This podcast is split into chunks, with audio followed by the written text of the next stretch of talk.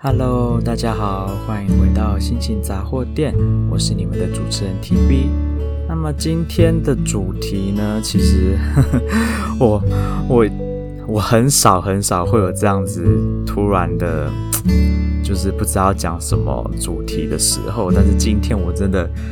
想了好久，我不知道聊什么。最近虽然发生了很多事，但是因为都是跟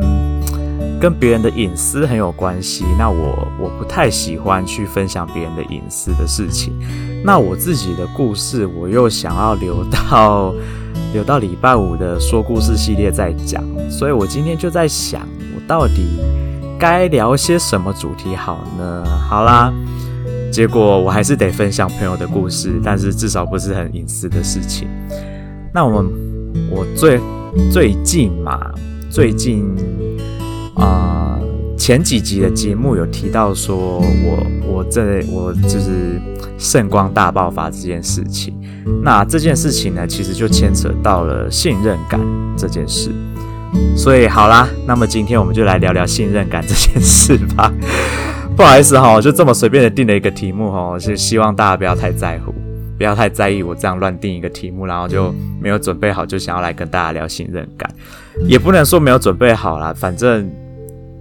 本来我自己脑子里面对于信任感就就有一套看法嘛。好啦，那怎么说呢？就是总之，我不晓得我自己是从什么时候，从什么时候开始，就还蛮容易被人家信任的。就是大家都会对我好像，呃，不太会，不太会有防备心啦，或者是都会。蛮相信我做事情的方式，或者是态度啦，或者是也会有事情遇到困难，然后有事相求的时候，都会选择来找我，然后或者来跟我咨询一些意见，然后把他们遇到了一些很私人的状况，很不太愿意告诉大家的事情，就会蛮愿意来告诉我的。我不晓得我是在什么时候开始一直。一直会有有人来这样子，这样子来跟我就是谈心。好了，说好听一点是谈心。那我也不晓得哎、我不晓得我自己的人格特质到底哪一点是让大家会觉得我是一个信任感程度被可以很值得被信任的一个人，因为我自己本身是一个防备心很重，我不太会去信任他人的人。当然，除非是我已经认识了一段时间，然后又或者是我自己透过我自己某一种评断的标准，我认为这个人可以信任的时候，我才会把我比较内心脆弱、柔软的部分去愿意拿出来放在他们的身上。那好啦，唉。知道我发生什么事情，就知道我就是看走眼了嘛。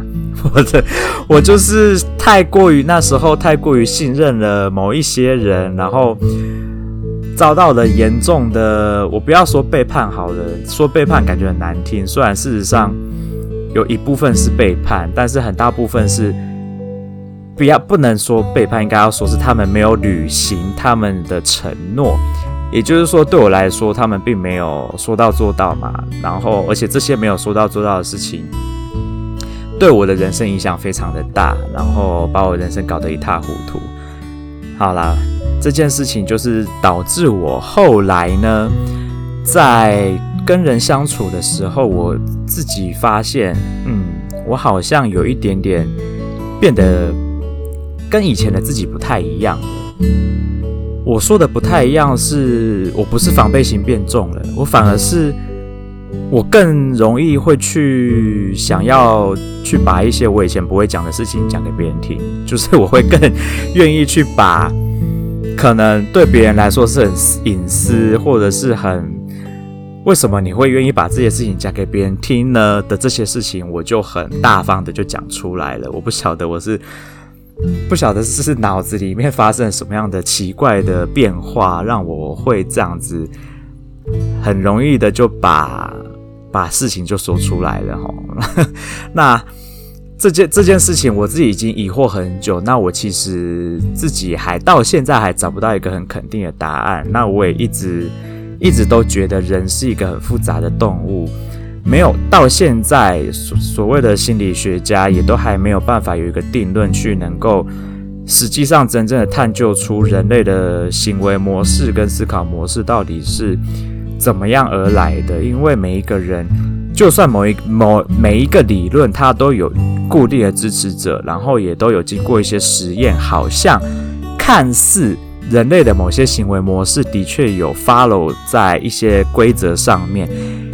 但是它都还是会有例外。所以说，基本上所有的理论都不是完美的。对于人的行为跟思思维模式这个东西，我是觉得到目前为止是没有一个完整的。理论是可以去做解释。那我自己当然，我自己就很喜欢研研究人类的人心啊、人的行为啦这些事情。所以信任感，我觉得是一个一个人他在日常生活中的人际交友关系当中占了一个很大很重要的一部分。那当今天你如果人跟人之间的信任感降到很低的时候，基本上，你跟这个人就不会有不会有交集，就算有交集，也只是很表面那一种。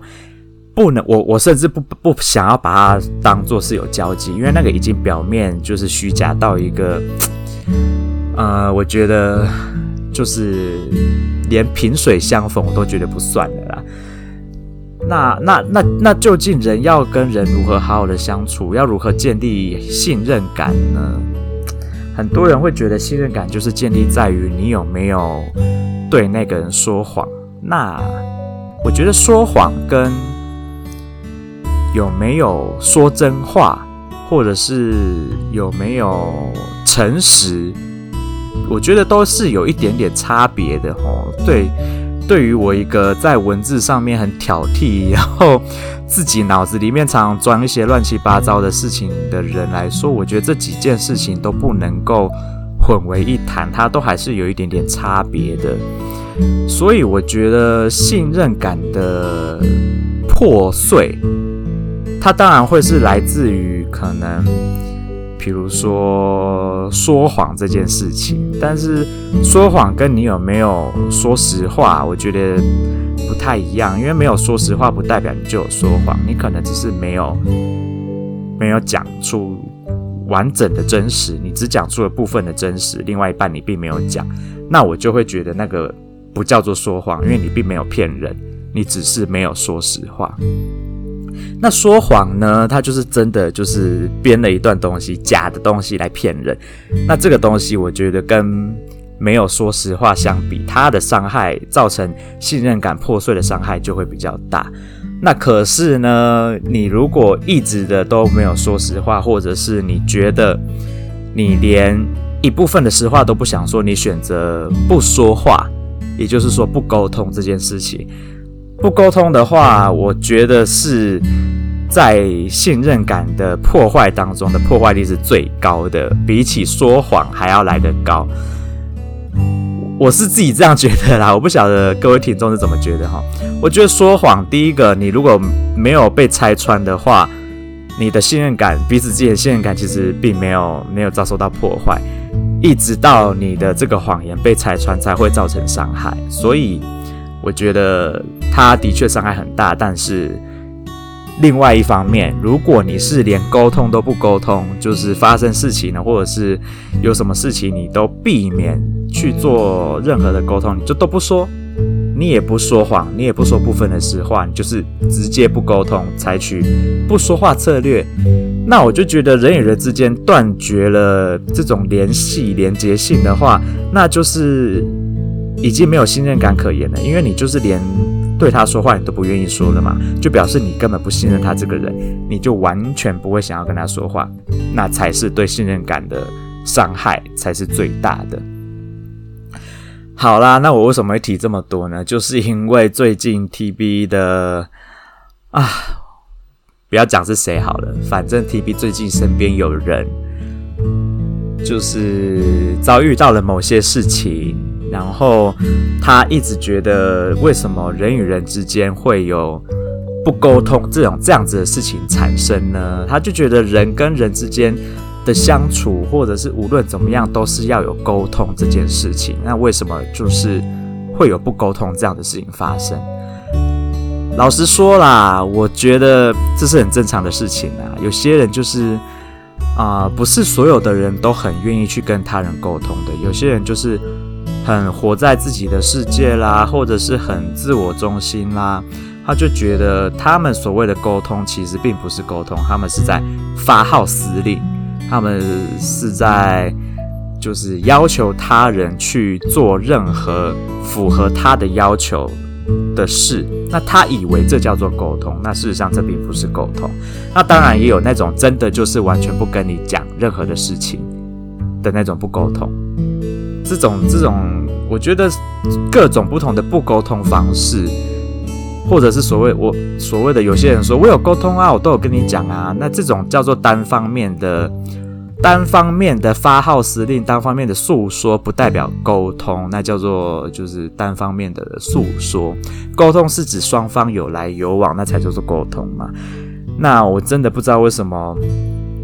我周遭就是最近蛮多人遭遇到这样子的困难跟困境哦，或者是在沟通上面产生了很大的误会。那有些人觉得不是误会，我并没有误会他，他一定就是这样子的意思。那我就觉得 OK，你要这样子想也是 OK 的，因为这也是一种沟通的方式，也是一种不沟通。那我这样子绕来绕去的一直讲沟通不沟通，大家是不是听得头很痛？我自己也是在讲，我不知道我在说什么了。反正就是最近发生的一些事情，让我觉得 沟通这件事情，就是还有信任感这件事情。是彼此相依相存的东西。好啦，我拿我自己当做个例子好了，好不好？我就不要再拿我朋友来讲了。我自己的感情上面遭遇到很大的困难，其实也是在沟通上面出了问题。那我们的沟通是出了什么问题呢？我们不是互相啊厌恶对方，或者是不信任对方而不沟通，或者是因为。我们彼此讨厌对方而不沟通，我们是因为一些误会而造成的不沟通。因为毕竟我跟大家提到嘛，我前一阵子跟我的伴侣联络上了嘛，那为什么会中间有那么长一段时间我们都没有联络呢？就是因为某一些误会产生的。我就来讲讲我我发生什么事。首先呢，我们是远距离交往，然后是真的远到一个不行的远距离，然后不是只有距离而已，还是有时间上的距离，是差的关系，所以就是真的一个很难有办法跟他直接进行沟通。好啦，那么去年的十二月底，我们有曾经通了一通电话，那通电话还讲得非常的甜蜜，很开心，觉得好像我当时还觉得好像抱有很大的希望。然后呢，就如同我之前说的，一直到今今年的一月到九月底为止，我跟他都完全没有任何的联系，然后就完全断绝断绝了沟通的桥梁跟管道。那么当时呢，我不并并不知道到底发生什么事，那我就只好脑内小剧场啦，我就觉得想说。啊，他是不是自己在另外那边找到另另外一个他喜欢的人在一起了，所以就才不跟我讲，不敢跟我讲，然后就不跟我断绝联系啦？又或者是他可能家里或者是他自己发生了什么什么事情，他可能发生了什么生命危险住院了，或者是就是身亡了，说不知道，没有人可以告诉我这件事情，然后所以他才没有跟我联络啦。又或者是他因为遭遇到一些什么挫折，然后家里面有人出事了，那他就是那种有坏事发生，他就不会跟别人讲的那种人。然后我就在猜想，是不是他家的谁可能发生什么事了？反正我就是脑内各种的小剧场。结果呢，我来现在就来告诉大家到底发生什么事了哈。就是呢，十二月底的那通电话，因为我忘记跟他要他在现在他待的那个国家的那支电话号码，我只有当时他旧的电话号码，所以我联络不到他本人。那我没有他的新的电话，我只有他新的 email 地址。他说我可以寄信给他。好的，那么在今年呢，我寄给他的超多封的信件，完全没有收到回音，所以才会导致我前面发生了那么多的脑内剧场。就是一些很像是什么什么小剧场，什么玫瑰瞳铃眼啊，或者是蓝色蜘蛛网啦，或者是什么什么什么，反正就是一些啊，我现在讲起来，我现在一讲，大家就知道我年纪的那些那种以前的类戏剧的那些剧情啊，反正就是很多这种小剧场。好啦，反正最后就只是因为我寄给他的信全部都跑到垃圾信件里面，所以他一封都没有看到而已，就只是这样子，是不是很可笑呢？各位听众们，这件事情是不是很可笑？然后更可笑的是，对方居然因为就是没有收到我的信，然后就觉得我都没有联络他，他也不觉得说。很奇怪，为什么我都不联络他？明明我们十二月底讲那种电话还讲得那么甜蜜，我就突然的不跟他联系，这件事情很奇怪。所以呢，他也擅自的揣测我在台湾呢就已经找到另外一个伴，已经好好的相处在过日子了。所以他就觉得说我不联络他是因为这个原因，所以他也就不不敢来打扰我，怕说会打扰到我跟我 他他以为我有的另一半的生活。哈哈，我真的是。服了他，我也服了我自己。我们俩，我服了我们两个，就是怎么会有这么愚蠢的事情发生在我们两个身上？当我把这件事情告诉我亲身边的亲朋好友的时候呢，他们也都觉得怎么会有那么荒谬的事情？我怎么可以不知道他的联络方式？然后他也不知，他知道我联络方式，然后不愿意跟我沟，不愿意跟我联络，怎么会有这种事情发生呢？我跟你讲，一切都是命啊！我只能这样说啦，一切都是命，因为没有没有什么，我真的解释不出来。因为我很努力的要跟他联系，然后他很不努力的要跟我联系，然后因为他的脑内小剧场，导致他不努力的跟我联系。那我因为我的脑内小剧场，我很努力的跟他联系，导致我们两个在所谓的沟通上面产生一个很大的分歧。然后呢，彼此的信任感就降低到了一个我曾经要，就是老实说，我跟他是有婚姻关系的。然后我曾经要已经下定好决心，我要跟他结束婚姻关系这件事情，我前面应该有提过。就是你知道，信任感已经破裂到这个程度。那我说了，不不沟通的伤害，比起说谎的伤害还要来得大。那当时我当然已经下了这样的决定，然后他跟我一直到前一阵子他跟我联络上以后，我问了他这个问题，我就是问他说，到底为什么你不跟我联络？然后他才跟我说，原来是这样子的关系。然后他以为我已经在台湾找到另外一个人，所以他就也没有主动跟我联络。然后理所当然的，他就被我臭骂了一顿了嘛，因为 TB 我一个这么专情的人。我怎么可啊？这样讲又又在夸奖自己，实在很不好意思。反正好啦，反正总之我其实蛮专情的。然后呢，我你居然这样子不信任我，那当然我的伴侣也是一个很专情的人，然后 我也不信任他这件事情，我并没有告诉他，要不然，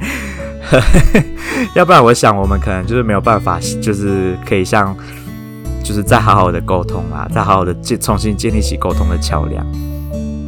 反正，反正呢，到最后呢，我们就是了解了为什么没有互相联络的原因之后，就又讲好了往后的联系方式，然后也讲好了说我们要怎么样才能够再重新的把感情再建立起来这件事情。那其实这件事情需要花很多很多的心力去完成，那短时间内势必是完成不了的啦，因为。第一个，我们两个的工作跟事业都正处于一个啊，不能说我们两个都，应该说他的事业现在正处于一个发展的很好的状态。那 TB 我呢，就是刚起步，还在很前端、很开发的途中，然后再加上我现在在台湾的生活，其实蛮开心的，因为我做了很多的改变，我做了很多生活上的改变，我结交了很多新的好朋友。我现在也在做了很做很多跟以前很不一样的事情。我并不想要很快的就把我现在在做的事情全部都放弃掉。所以说，你们啊、我在想，我有办法就是这样子放弃掉我现在在台湾拥有的一切，然后不顾一切的就。飞到国外去跟我的伴侣在一起吗？嗯，如果是一两年前的我，我可能就会毫不犹豫的做这件事。但是如果是现在的我，我真的要好好的考虑这件事情，因为我不得不说，我跟他在一起我很快乐，可是我现在在台湾的生活我也很快乐。那我要牺牲掉哪一部分的快乐？这真的很难取舍。因为我两边都不想牺牲，但是人呢，不能够太贪心，贪心的结果就是你会两边都得不到，这是这是过来人经验啦，好不好？分享给大家听一下，人真的不要贪心，你当你两边都想要的时候，你就是会两边都得不到。用一句我很不喜欢用的古文来说，鱼与熊掌不可兼得。你要么今天就吃鱼，要么今天就吃熊掌。但是现在熊掌你也吃不到，所以你就吃鱼吧。好啦，反正就是这样子。你自己对于选择这件事情，我一直都觉得选择很重要。那我就是因为选择了不放弃跟对方联系这件事情，我才有办法再重新跟对方联系上。那他呢，选择了。我不晓得他哪一哪一根筋不对，选择了突然的去看了他 email 的垃圾信件，然后发现我有跟他联系，然后他也又主动的跟我联系，他做了这个选择，他做了想要再跟我重新联系的这个选择，我们才又重新建立起沟通的连接，然后才用重新建立起了信任感。所以呢，直到现到现在，我们已经讲好了，我想要传。赖给他，我随时都可以传，他有空就会回我。我想要打电话给他，他如果在忙，可以不接没关系，但是他一定要回电，不然我就会夺命连环扣。已经讲好这件事情了。然后呢，我们就要再透过这样子的方式，慢慢的把互相对对方的信任感再重新建立起来。毕竟过去这。将近九呃九个多月的不联系，对我们的信任感造成的伤害实在太大了，我们就只能这样子慢慢的再重新建立起信任感啦。当然，我希望可以速速的建立起来，然后速速的想到我们两个该如何再重新的在一起，然后如何的继续交往下去呢？这就是我们两个的课题了，就是这样啦。好啦，我知道今天讲的主题非常的凌乱，没办法。各位听众们，现在已经两点半了，我其实很想睡觉，但是为了要给大家一个节目，然后也想要分享给大家一些，还是我觉得我虽然讲的乱七八糟，但是多少还是有点内容吧。我希望大家可以体谅我，我最近真的很忙，然后不是 不是在嗯，大部分是在忙着处理别人的事情啦，就是。就如同我前一前上个礼拜说的，我最近圣光大爆发嘛，我在做很多很慈善的事情，所以我自己自己的工作已经有被拖延到一部分了，然后我又花了很多心思在帮助我的朋友上面，这是其实是我自己做的选择啦，要怪也只能怪我自己，但是没关系，我。自己甘愿做，那我就要甘愿承受这些事情。那如果各位听众觉得我今天这一集的内容真的凌乱到不行，想要偷偷骂我，或者是直接明白的骂我，好啦，没关系啦，给你们骂啦，我我认错好不好？我真的对大家感到很不好意思，我最近真的没什么，脑子内比较没有什么。可以独自发挥的话题哈，所以我会最近尽量的邀请一些人来上我的节目，因为我最近有点比较没有办法去思考一些人生的一些大道理，我必须要靠着别人来跟我对谈，或者是询问，去专访别人来来去提供给大家一些生活上面的一些小哲理、小道理，或者是帮助大家在生活上面可以过得更。更顺畅的事情，那么我会尽量去做，尽量去找人来来当我的节目来宾。那么我其实已经有在考虑一一些人选的，到时候我会再渐渐的告诉大家，究竟我找的人是谁。那大家也要做好心理准备，就是我找的人不一定会说中文，只会说英文，所以。英文不好的听众朋友们，我会尽量在时间内翻译给大家听。那如果我真的来不及翻译，啊，很抱歉，你可能需要自己